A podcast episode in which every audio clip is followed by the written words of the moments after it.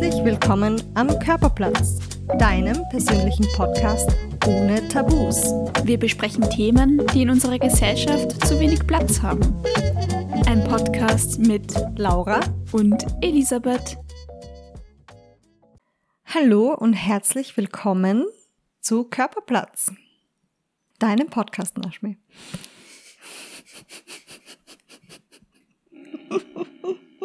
ja. Hast du Hunger, Laura? Yep. Du? Na, weil ich habe schon gefrühstückt. Ich nicht, es ist erst zehn. Okay, und um was geht's heute in der Folge? Hunger und Sättigung. Babam. Wie angekündigt letzte Woche, vor zwei Wochen. Ich will mal letzte Woche sagen, vor zwei Wochen. Ja. Genau, so ist es, vor zwei Wochen. Ein wahnsinnig spannendes ähm, Thema, was wir schon uns ewig lang vorgenommen haben zu besprechen, weil es irgendwie so ein bisschen ein Mysterium ist und tatsächlich in der Wissenschaft auch noch nicht zu 100 Prozent erforscht ist, woher ähm, überhaupt Hunger und Sättigung kommt und wie das entsteht. Und ja, mittlerweile weiß man schon relativ viel und wir werden da heute einfach ein bisschen drüber quatschen. Ja, zum Einstieg eine kurze Frage an dich. Würdest du von dir sagen, dass du dein Hunger- und Sättigungsgefühl ähm, bewusst wahrnehmen kannst in jeder Situation? Hm, in jeder Situation definitiv nicht. In Stresssituationen sicher nicht. Also da merke ich nur, dass ich mein Appetit und Hunger ist wieder was anderes, aber ich merke, dass keins von beiden vorhanden ist, wenn ich wirklich gestresst bin. Da vergesse ich komplett aufs Essen. Und wenn ich dann was esse, dann esse ich meistens auch zu viel, weil ich auch ignoriere, falls ich schon satt bin oder das auch nicht merke. Ähm, ja, wie ist das bei dir? Bei mir ist es ähnlich. Also ich merke das auch genauso mit dem, dass das eben variabel ist, der Hunger und die Sättigung, je nachdem, wie die Umweltsituationen sind.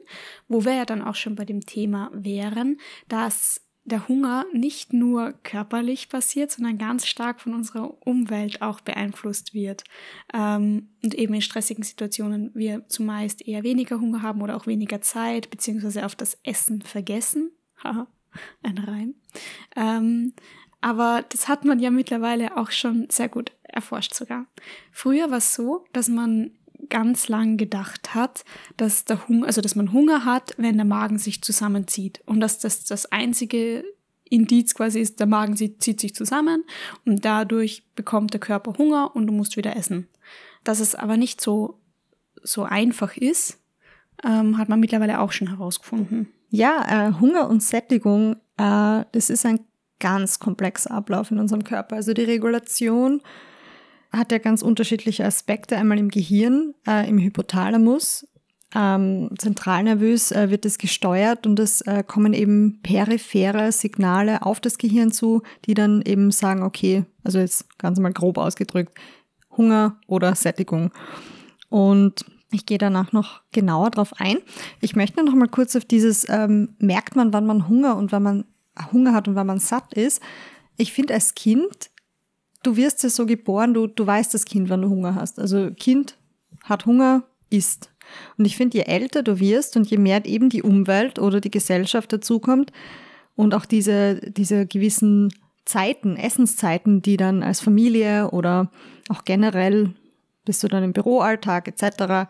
einfach auf dich zukommen, glaube ich, isst du sehr selten wirklich, wenn du Hunger hast. Und eigentlich ist ja dieses Hunger- und Sättigungssystem für den Körper dazu gedacht, die, den Energiehaushalt und das Körpergewicht in Balance zu halten und hat ja auch einen wirklichen Sinn dahinter. Und ich finde das echt spannend, wie wir dann einfach über die Jahrhunderte, ich meine, als Jäger und Sammler haben wir dann einfach auch viel weniger zur Verfügung gehabt, aber da haben wir dann halt auch gegessen, wenn wir Hunger hatten und was zu essen zur Verfügung hatten. Und dass das mittlerweile einfach so weit weg davon ist, wie wir als Urmensch eigentlich essen würden. Total. Also ich finde Erziehung, was du schon angesprochen hast mit den Kindern, das ist ja ein, ein riesengroßer Teil, weil ähm, gerade so, so Glaubenssätze oder Dinge wie man steht erst auf, wenn der Teller leer ist. Das spricht ja schon mal zu 100 Prozent gegen die kindliche Intuition, wo das Kind vielleicht gerade gar keinen Hunger hat. Ähm, das nächste sind so diese festen Essenszeiten, dass du innerhalb von der Familie, ja, um sieben gibt's Frühstück, um zwölf gibt's Mittagessen und um 17 Uhr gibt's Abendessen. Ähm, natürlich pendelt sich der Körper im Normalfall irgendwo ein und man wird immer zu den ähnlichen Zeiten Hunger haben. Der Mensch ist ein Gewohnheitstier und es ist dann ja auch vom Körper so reguliert, dass das dann passt. Ähm, aber man kann sich da schon auch ganz viel antrainieren und eben auch schlechte Gewohnheiten quasi so gut etablieren, dass der Körper einem vorgaukelt, ja schon wieder hungrig zu sein zum Beispiel oder ja. Das ist da also auch ein bisschen psychologisch sehr interessant, finde ich was du, was wir wegen der Evolution, wenn du das angesprochen hast, ich habe im ich habe gelesen, dass wir früher, dass die, dass die zu erwartende Energiedichte bei Lebensmitteln ungefähr bei 107 Kalorien pro 100 Gramm ähm, Lebensmittel quasi war. Es liegt einfach daran, dass früher die, die Produkte ja natürlich nicht so stark industriell verarbeitet waren oder gar nicht industriell verarbeitet waren. Und das hat sich ja heute extrem verändert, weil wenn du jetzt auf die, auf die Nährwertangaben schaust, gibt's, wenn du jetzt ein verarbeitetes Produkt nimmst, gibt es sehr wenige Produkte eigentlich, also wenn du das im Verhältnis siehst, die unter 100 Kalorien haben.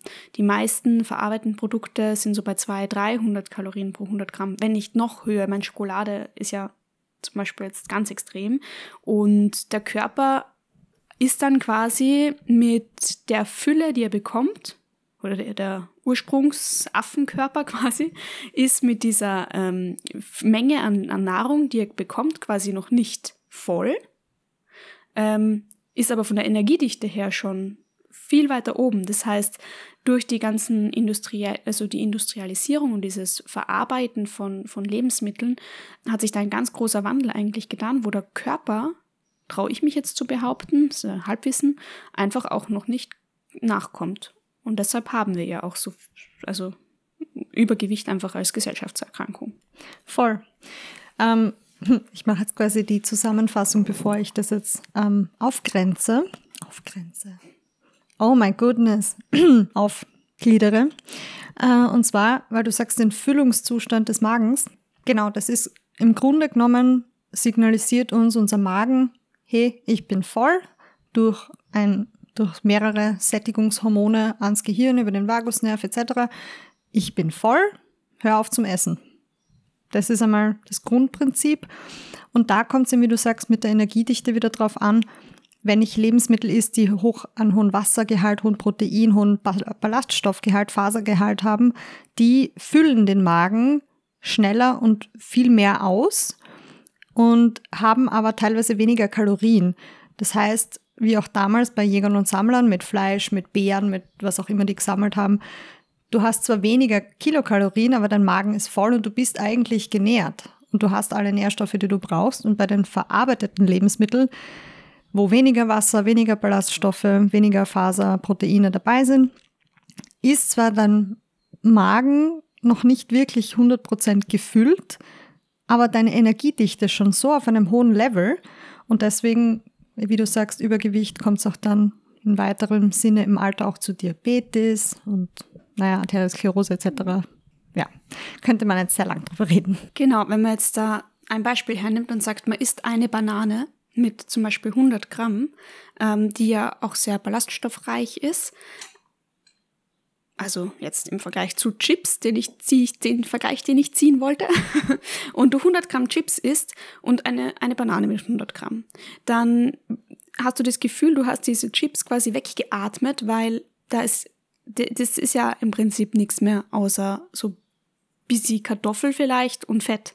Ähm, und das heißt, du würdest viel mehr Chips oder, oder eben verarbeitetes Lebensmittel essen müssen, bis dein Magen gleich voll ist oder die gleichen ähm, Dehnungsreize quasi erhält, wie wenn jetzt eine Banane ist. Das ist ja so mal das auf Magenebene quasi, wo schon Signale von vom Körper ans Gehirn kommen, die dann weiterverarbeitet werden. beim Magen ist auch ganz interessant, dass der Darm da ja auch eine Rolle spielt. Also nicht nur der Magen sendet Sättigungs- und Hungergefühle, sondern auch der Darm.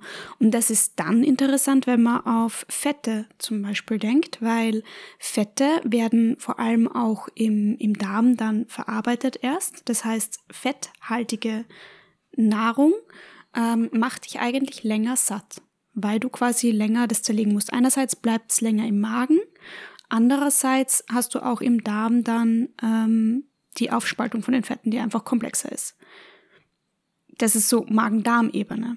Und Fette haben eine größere Energiedichte auch. Also von den Makros, Proteinen, Kohlenhydraten, Fetten haben Fette definitiv die größte Energiedichte. Und wenn du wirklich gesunde Fette zu dir nimmst, halten sie dich de dementsprechend eben, wie du auch schon sagst, länger satt. Wenn du schnell Energie brauchst, dann brauchst du was, was schneller ins Blut geht, weniger Energiedichte hat. Genau. Ja, wir haben schon gesagt, okay, im Gehirn wird im Prinzip alles verarbeitet. Der Hypothalamus hat ein Hunger- und ein Sättigungszentrum, wenn man es jetzt so unterteilen möchte. Und je nachdem, welche Informationen der von seinem, vom Körper bekommt, ähm, verarbeitet er das und schüttet dann quasi die jeweiligen Reize, wie beim Hunger zum Beispiel Magenknurren oder ähm, bei Sättigung eben Völle oder ja, satt sein, das Gefühl, ähm, aus. Äh, was finde ich interessant ist, ist, jetzt haben wir es auf Magen-Darm-Ebene gehabt, aber natürlich spielt auch der Blutzucker eine Rolle. Man kennt es wahrscheinlich, wenn man so einen, wenn man so in sein Blutzucker tief hineinsinkt und dann so fast schon zittrig wird. Das ist so, wenn man merkt, man ist hungrig und dann noch drüber geht. Also so ist es bei mir. Dann ähm, wäre ich so zittrig und wäre so richtig so dieses hangry fast. Ähm, da merke ich, dass wirklich mein Blutzuckerspiegel schon ähm, ganz tief ist und dass ich da dringend eigentlich was brauche, damit mein Körper eben wieder ähm, arbeiten kann. Und was da passiert beim Blutzuckerspiegel ist, dass du, ja, wenn du dann was isst quasi, ähm, Insulin wieder ausschüttest, der Insulinspiegel steigt und das Gehirn dann wieder über die Blutbahnen quasi misst, okay, Insulin ist wieder gut, also dürften wir wieder satt sein. Das ist dann so die nächste Ebene quasi, ähm, wie der Körper Hunger und Sättigung reguliert. Genau. Und es gibt ja auch, wie Insulin zählt ja eigentlich auch zu diesen Langzeitsättigungshormonen, wie zum Beispiel, weil wir den Fett, ähm, das Fettgewebe schon angesprochen haben und den Darm, da gibt es das Leptin. Also die, wenn du äh, Hunger und Sättigung anschaust, sind es äh, zwei Gegenspieler grundsätzlich, Leptin und Grelin, also im peripheren System, äh, wobei Leptin wird im Fettgewebe gebildet und ähm, ist eben auch ein Langzeithormon, weil es misst jetzt nicht gerade aufgrund von Nahrungszufuhr, okay, bin ich jetzt voll, habe ich jetzt Hunger, habe ich keinen Hunger, sondern aufgrund des Fettes, der Fettmasse, ist genug Fett im Körper, wie ist der Fettspiegel, brauche ich mehr oder weniger, aber das ist eher über die Langzeit. Und bei, beim Magen gibt es eben das Grelin. Das ist äh, im Gastrointestinalbereich eigentlich jetzt soweit bekannt das einzige Hormon, das Hunger suggeriert. Die anderen drei großen Bekannten, ich will jetzt gar nicht zu genau drauf eingehen, äh, die sich dann im Darm auch befinden, die signalisieren eher Sättigung. Und Grelin ist eben auch der Gegenspieler von Leptin und ist auch eher so ein Langzeitsättigungshunger, also Grelin jetzt Hunger, ähm, Hormon. Genau, das wären einmal die zwei großen mit Insulin 3 die peripher auch wirklich dem Gehirn dann signalisieren, ich will was essen oder nicht. Genau, also das sind jetzt einfach ähm, die Hormone quasi, die dann den Hypothalamus zum Arbeiten anregen und je nachdem Hunger oder Sättigung ausschütten, aussenden. Aber auch Gewohnheit spielt doch eine große Rolle, weil wenn ich mir jetzt angewöhne, dass ich jeden Tag um 8 in der Früh frühstück, dann habe ich wahrscheinlich jeden Tag um 8 in der Früh Hunger. Und auch wenn ich dann am Vorabend vielleicht eine besonders fettreiche Mahlzeit gegessen habe und eigentlich noch gesättigt wäre, habe ich doch dann rein aus meiner Gewohnheit wahrscheinlich um 8 in der Früh Hunger. Ja, aber da gibt es noch einen anderen ähm, wichtigen Mitspieler und das ist Schlaf zum Beispiel.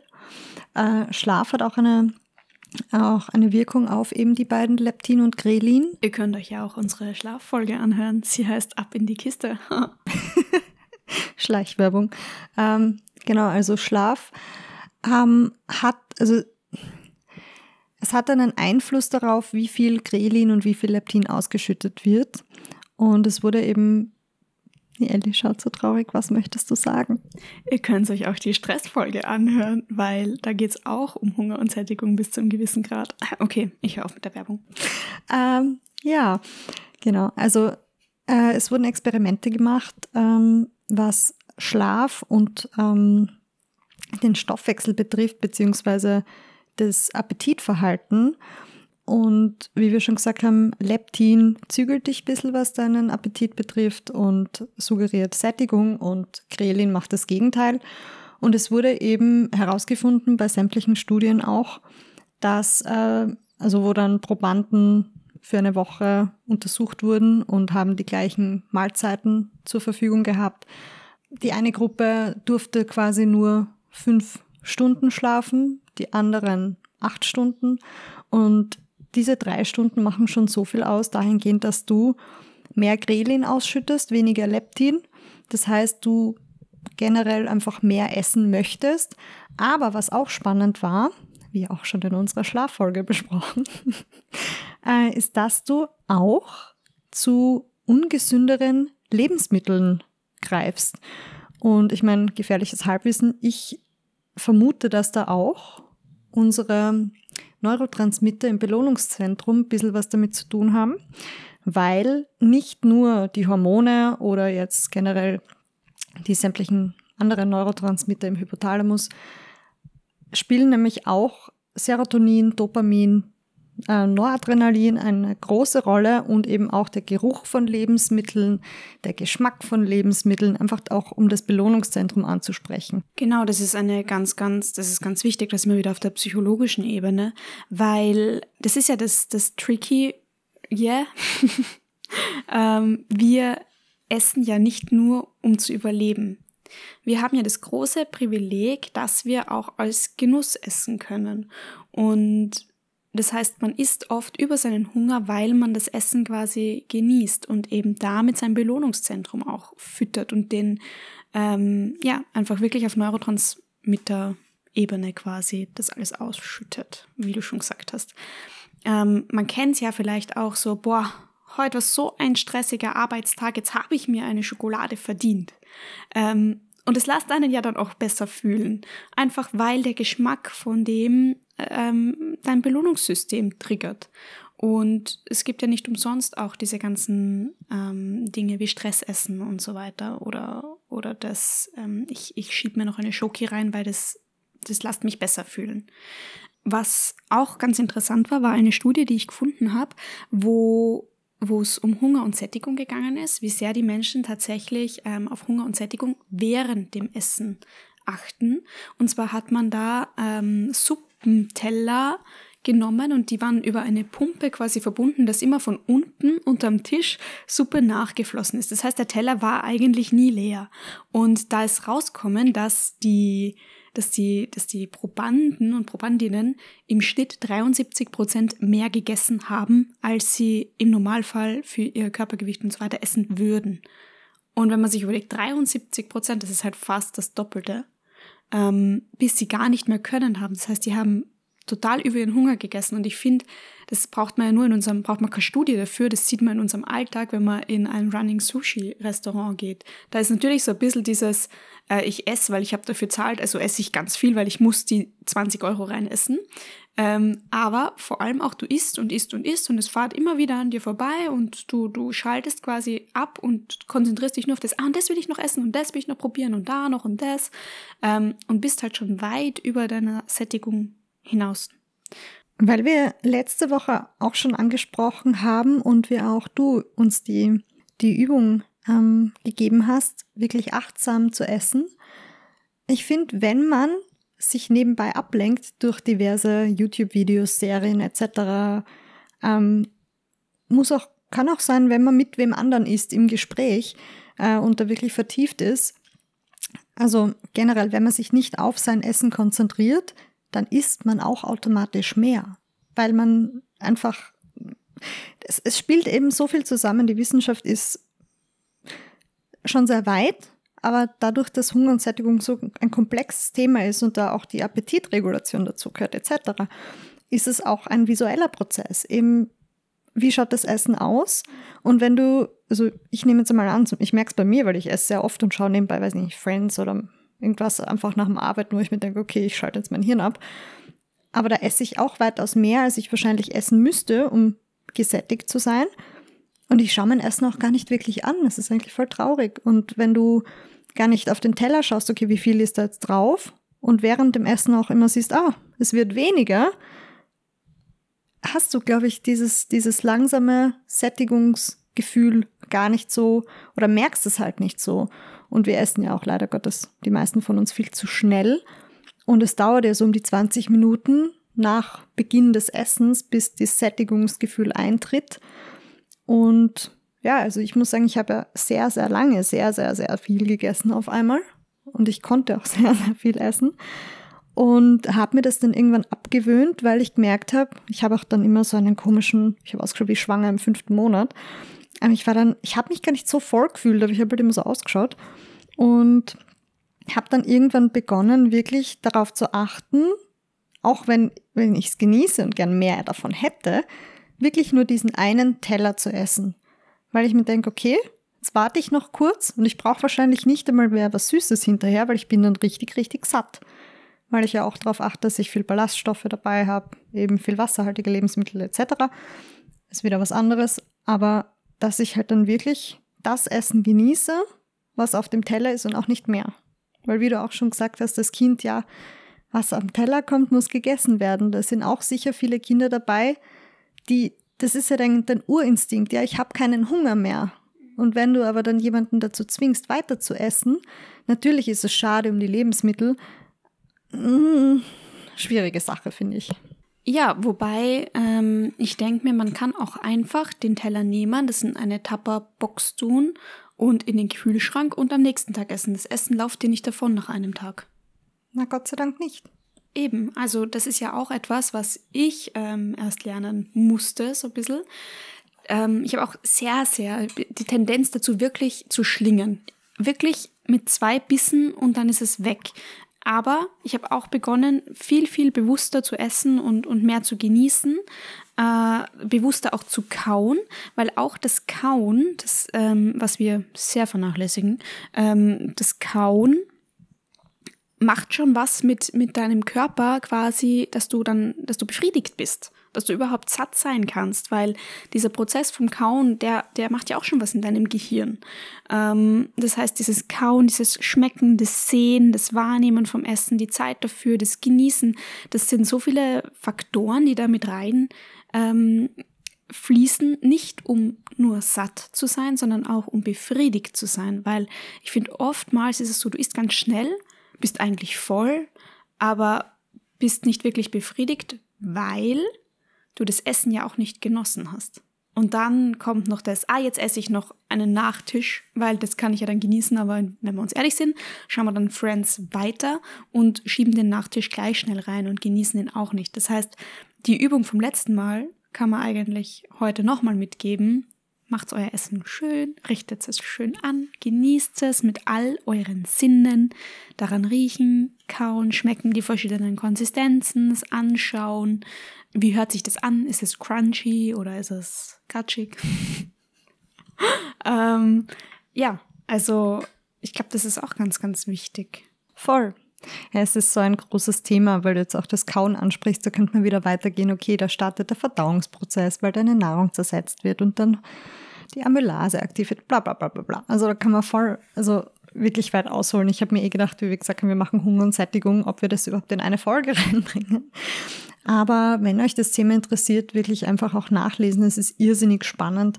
Ähm, wir haben ja da jetzt nur einen Bruchteil davon erwähnt in dieser Folge, weil es gibt ja da auch noch viele weitere Faktoren, die ein bisschen komplexer sind, die wirklich im Gehirn über den Vagusnerv, über Rezeptoren etc. einfach mitspielen und das regulieren. Und wie gesagt, die Wissenschaft ist zwar schon weit, aber es ist ja immer noch der Glaube dahinter, dass da noch viel komplexere Systeme aktiv sind, weil eben so viel zusammenspielt. Genau. Ja. Ich habe einen Gelsenstich. Ja, mich haben auch schon zwei von diesen Viechern gebissen. Würde mich jetzt interessieren, ob Gelsen ein Sättigungsgefühl haben oder ob sie einfach nur gierige Schlunder sind. ähm, na gut, das war's für diese Woche. Wir freuen uns natürlich, wenn ihr unseren Podcast abonniert und wenn ihr euch alte Folgen anhört, wenn ihr uns weiterempfehlt. Ähm, ja, wir hören, freuen uns auch, wenn ihr uns auf Instagram folgt. Ähm, und wünschen euch einen schönen Start in den Juni. Stimmt. Boah, die Zeit vergeht. Schon Juni. Ich habe gerade am Laptop von der Laura erspäht. Scheiße, es ist der 31. Mai. Yep. Halbzeit. Halbzeit. Na gut, dann auch von mir eine schöne Woche. Schöne zwei Wochen. ja. Es war schön mit dir, Elisabeth. Ich wünsche dir einen schönen Tag. Bussi Baba. Bussi Baba, bis in zwei Sekunden, wenn du das Mikro ausgeschalten hast. Bye. Sie.